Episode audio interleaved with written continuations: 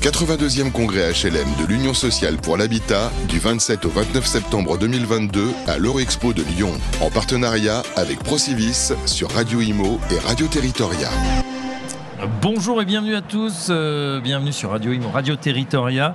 On est toujours en direct du 82e congrès HLM ici à Lyon, à l'Eurexpo, et on est ravi euh, d'accueillir eh bien quelqu'un qui est bien connu euh, des services de Radio Imo. Axéo, bien évidemment. Bonjour Mathieu Ledreden. Bonjour Fabrice. Vous êtes directeur commercial France chez Axéo. Avec vous, on va parler amiante. Euh, je vous posais une, cette question un peu naïve. Est-ce qu'il reste encore beaucoup d'amiante dans nos bâtiments? Eh bien oui. Effectivement, on est globalement à peu près, allez, on va prendre un pourcentage moyen, mais on a à peu près enlevé 5% euh, de l'amiante qu'on avait mis dans les bâtiments.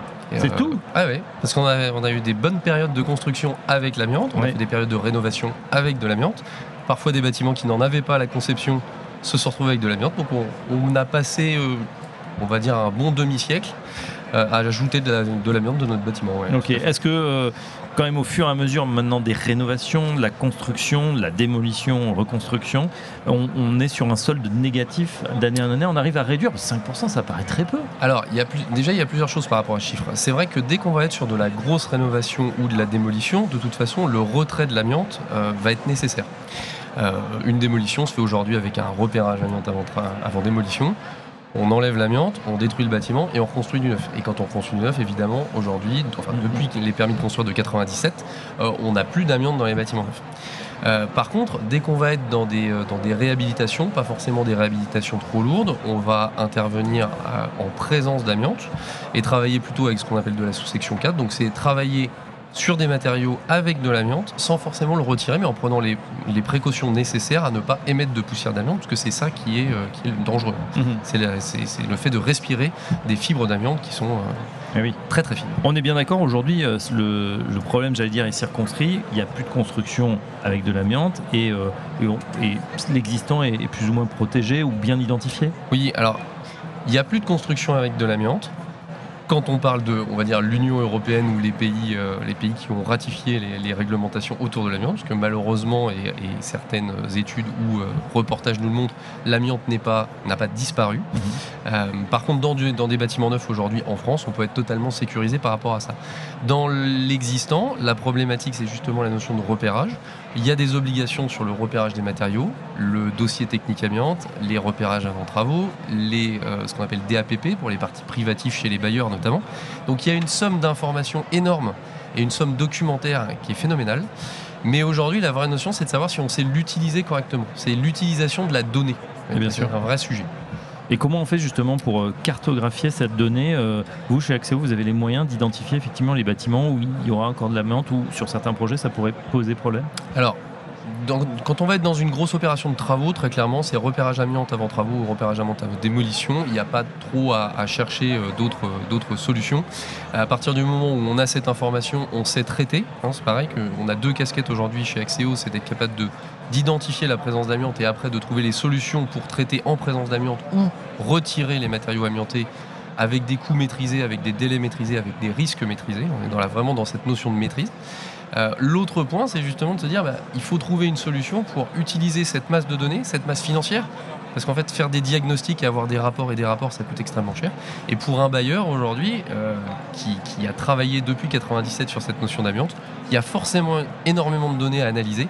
Et c'est là où on a co-construit avec certains de nos clients une offre euh, d'assistance à maîtrise d'ouvrage pour dire, mais plutôt que de dépenser de l'argent à systématiquement refaire des diagnostics, refaire des rapports, et demain euh, travailler justement en retrait, en retrait et dépenser beaucoup d'argent sur le retrait des matériaux amiantés, sachant utiliser la donnée qu'on a, faire cette cartographie pour ensuite justement pouvoir avoir une réflexion beaucoup plus fine quand on va lancer des opérations de travaux, parfois très ponctuelles. Bien sûr. Vous avez un locataire qui part, il faut remettre en état un logement. Est-ce qu'il y a présence d'amiante ou pas Qu'est-ce que, qu'est-ce que je prends comme sécurité? Voilà, j'en profite finalement pour euh, désamianter ou, mettre le, logement en conformité. Exactement. Euh, l'apport du digital justement dans cette, dans cette cartographie, c'est vrai qu'on en parle beaucoup, tous ces bâtiments nouveaux qui vont être en BIM, mm. super connectés, où on va savoir exactement ce qu'il y a. Est-ce que ce sont des choses que vous utilisez déjà aujourd'hui dans ce... Alors on est, on est, évidemment, tourné, euh, on est évidemment tourné sur l'innovation côté amiante.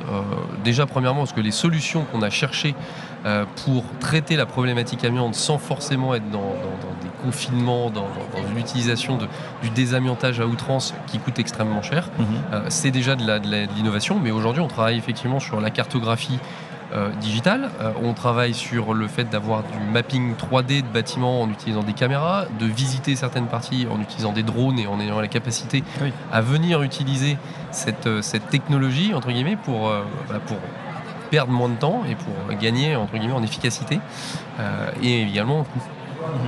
Euh, on est ici au congrès HLM. Euh, euh, c'est aussi vos partenaires, vous les côtoyez au, quotidien.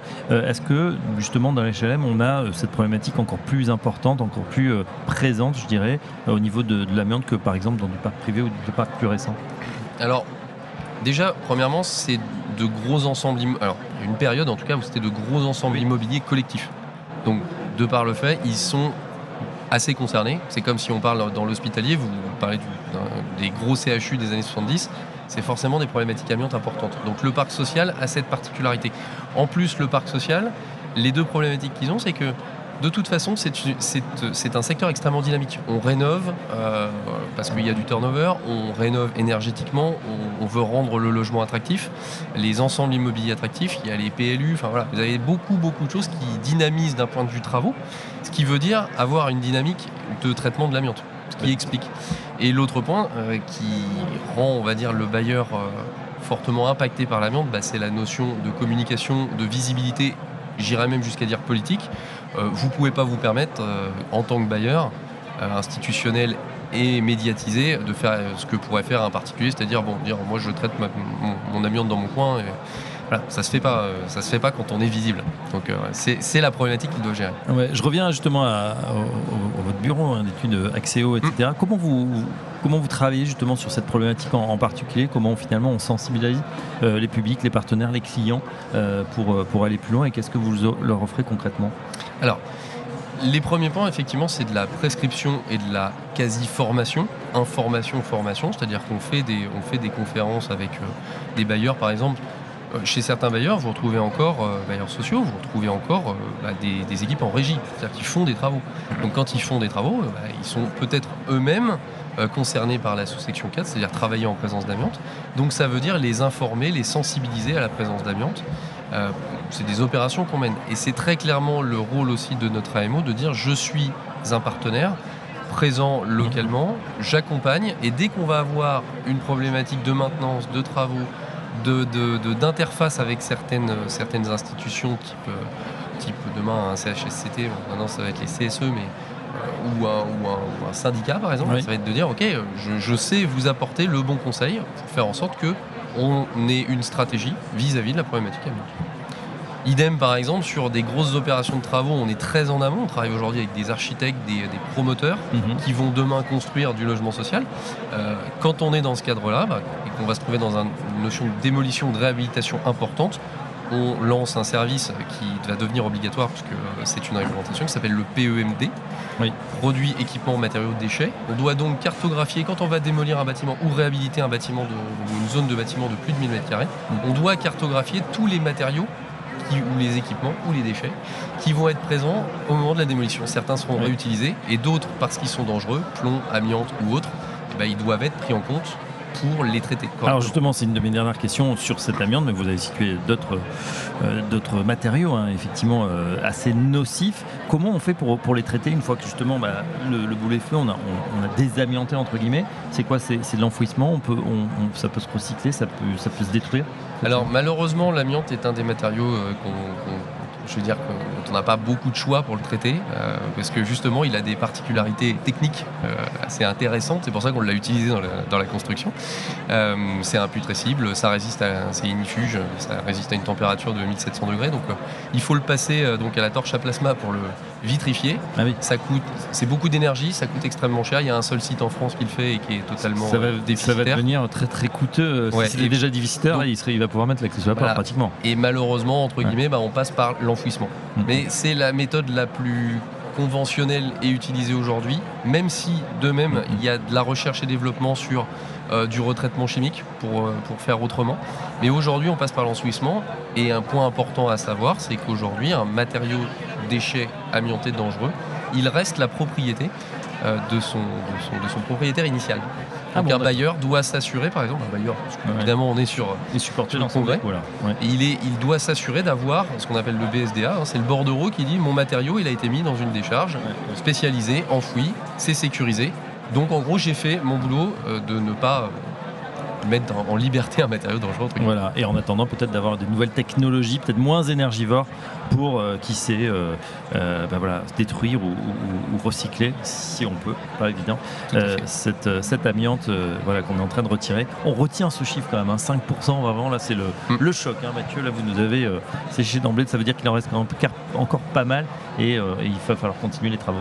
Il va falloir continuer les travaux. Après, comme je le dis, à tempérer, c'est pas, c'est pas non plus se dire qu'on est des très mauvais élèves parce Ouais. qu'on a fait que 5%. C'est que les solutions existent pour maintenir l'amiante dans les bâtiments, mais faire en sorte de, un, faire des travaux en sécurité Mhm. euh, et demain, euh, sécuriser également pour les occupants en n'ayant pas voilà, de l'émission de fibres d'amiante. euh, Voilà, on rassure quand même, hein, tout ce qui Évidemment. reste, évidemment, on n'est pas au contact des publics. Un grand merci Mathieu, on en sait un petit peu plus sur cette problématique de l'amiante, comment voilà, le traiter, le, le recycler. Mathieu Ledrezen, je rappelle que vous êtes directeur commercial France d'Axéo. À bientôt sur Merci. Fabrice. À bientôt. Le 82e congrès HLM de l'Union sociale pour l'habitat du 27 au 29 septembre 2022 à l'Eurexpo de Lyon en partenariat avec Procivis sur Radio Imo et Radio Territoria.